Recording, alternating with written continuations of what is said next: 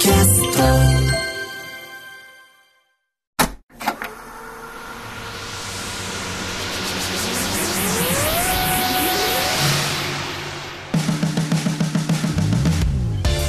ばんは、浦郷エリカです。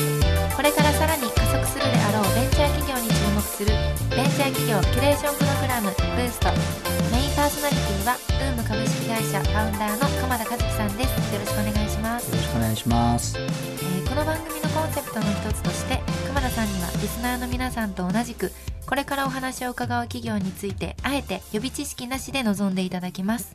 さて今週のゲストは株式会社株クスタイル代表取締役砂田健二さんですよろしくお願いします、よろしくお願いします。えまずは砂田さんの手掛ける事業サービス内容を一言でお願いします。はい、あの旅行業界で予約サービスを提供してまして、あの旅のサブスクと言ってまして、毎月定額を払っていただいて、と先90日の予約が同じ価格で、えー予約できるというところが強みで、まあ、例えば土曜日はすごく安く感じる、あるいは価格のことを調べる必要がない、でサブスクになっても払い終わってますので、あの追加で払う必要もない、だからもっと旅行予約がしやすくなる。そしたらもっと旅行行けるようになる。あるいは行かなかった人たちが行きたくなる。そんなサービスを手掛けています。サブスクなんですね。毎月課金するっていう。これなんかちょっと分かってないのが、確かに旅行とかホテルとか、まあ、フライトとかってその残り何日かによって価格って変わったりするじゃないですか、はい。早めに取ると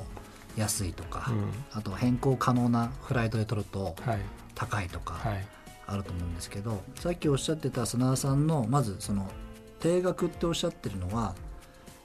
サービスを使うために月額いくらをまず払うってこと。おっしゃる通りです。あの定額で積み立ててるっていう感覚で捉えてもらえると正しいですね。積み立ててるんですか？毎月消えていくんじゃなくて。消えていかんではなくて。あの体験としてはハフコインっていう独自の、まあ、サービス通貨みたいなものななんんかですが聞いたことあるハーフコインって、まああ本当ですか、はい。ハフコイン持ってるといいことあります？予約できるようになりますなんかすごい今怖い占い師みたいな感じ。で 持ってるといいことあるよみたいな。そうですね。でハフコインっていうので予約する限りにおいては先90日までは例えば500コインっていうのはずっと500コインなので土曜日だろうと夏休みだろうと年末だろうと500コインは500コインと。で予約できますと。でもっとすごいいいところだったら2000コインとか3000コインとかありますけれども、まあ、とにかくこうあの払った分に対してはあお得にできるっていうのは私たちは一生懸命価格をあのいろんなの調査をしていたり、えーホテルと直接一生懸命交渉したりして安い価格っていうのを提供してますと。それは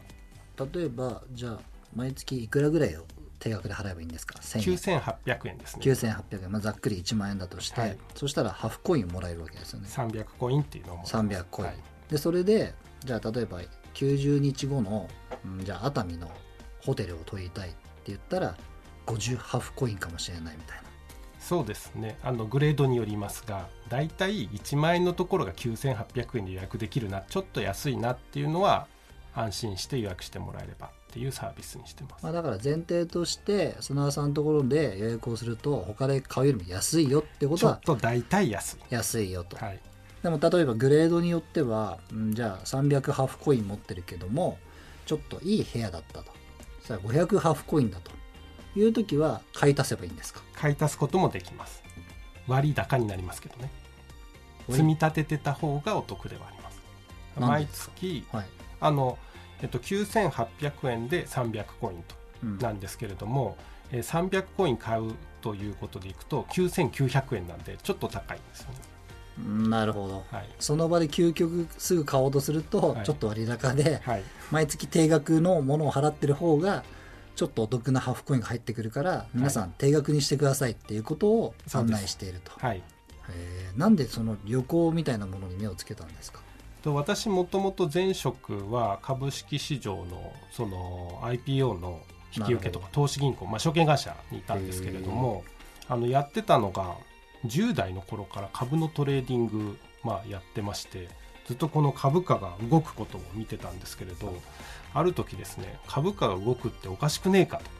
ということにもう夢中になっちゃったんですね。まあ、需要と供給のバランスが好きになったってことですよね。ですねあの本来であれば仕事、まあ、会社の価値って皆さんこう明日も同じような仕事をしますしおそらく大体1年後もそんな変わらないわけでじゃあなんで毎日毎日株価が動く必要があるんだと